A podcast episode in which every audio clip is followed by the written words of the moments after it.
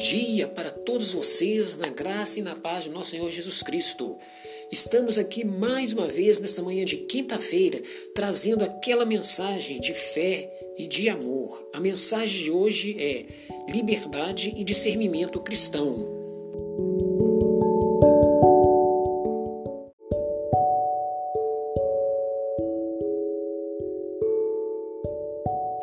Nós achamos que tudo nos é permitido fazer, podemos fazer de tudo, somos livres.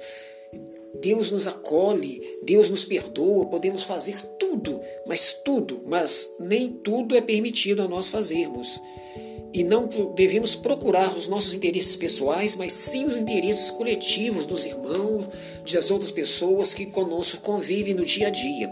Lá em 1 Coríntios, capítulo 10, versículo 23 a 33, Paulo nos fala: tudo é permitido, mas nem tudo convém.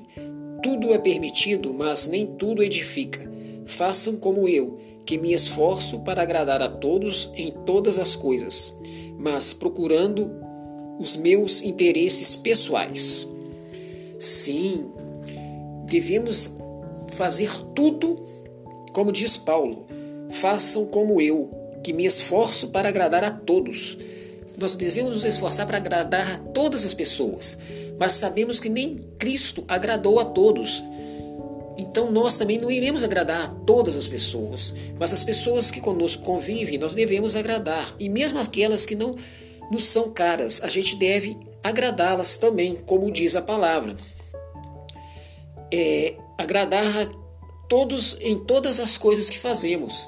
Sim, mas não procurando os nossos interesses pessoais, mas os interesses coletivos, pois assim viveremos numa comunidade, viveremos mais harmoniosamente, com mais amor, com mais presença de Deus na nossa vida.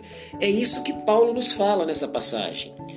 Porque achamos que tudo nos é permitido. Tudo, tudo Inclusive agora, nesse meio tempo, nesse tempo que vivemos, as pessoas acham que tudo é permitido fazer. Ah, eu posso fazer de tudo que Deus vai me perdoar. Mas não é assim. É como Paulo disse aqui. Procure agradar a todos em todas as coisas, mas não procurando seu interesse pessoal, mas interesse coletivo. Amém.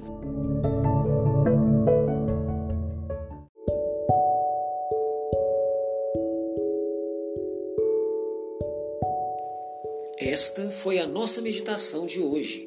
Que você possa parar, refletir sobre tudo que foi falado, pois a liberdade é discernimento cristão, sim.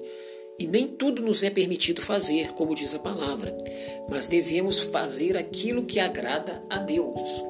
Pois a gente nós achamos que tudo é permitido fazer, podemos fazer tudo, sem ter consequências alguma, mas as consequências virão.